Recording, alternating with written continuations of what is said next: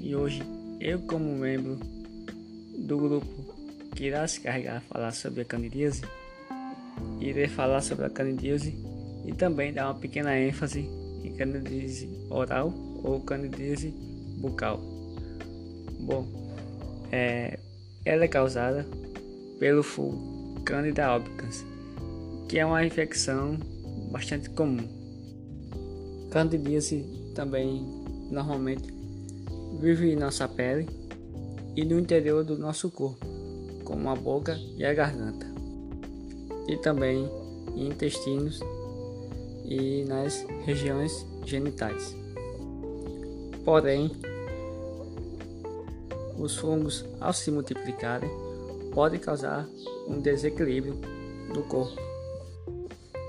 E valendo também ressaltar o que pode causar é o que surge na região íntima devido ao crescimento excessivo de um tipo de fungo conhecido como Candida albicans.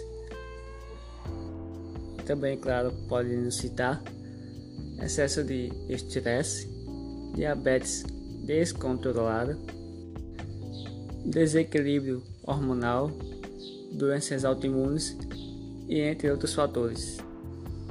E agora, dando uma ênfase um pouquinho maior na candidíase oral.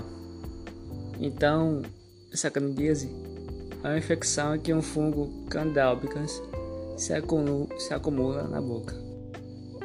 Podemos citar que é comumente aparecido em bebês, pessoas com deficiência imunológica.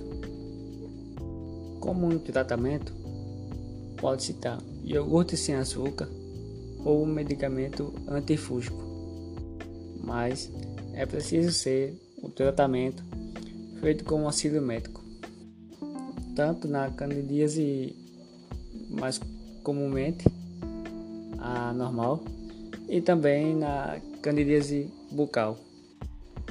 E também o sintoma recorrente da candidíase oral é a boca seca, dor durante os movimentos regulares da boca, lesões brancas e pastosas e dentre outros surgimentos não condizentes com a, normal, a normalidade. E também uma diferencinha que esse fungo da candidíase bucal é normalmente passado de pessoa para pessoa por meio do contato direto. E além disso, também há os sintomas da candidíase que há inchaço e vermelhidão na região íntima, dor e ardência durante o contato íntimo e corrimento de cor brancas anormais. Bom, e é isso. É que vou finalizando falando dos componentes do grupo.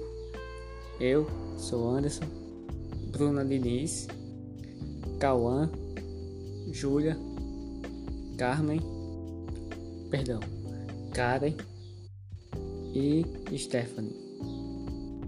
Obrigado e até a próxima.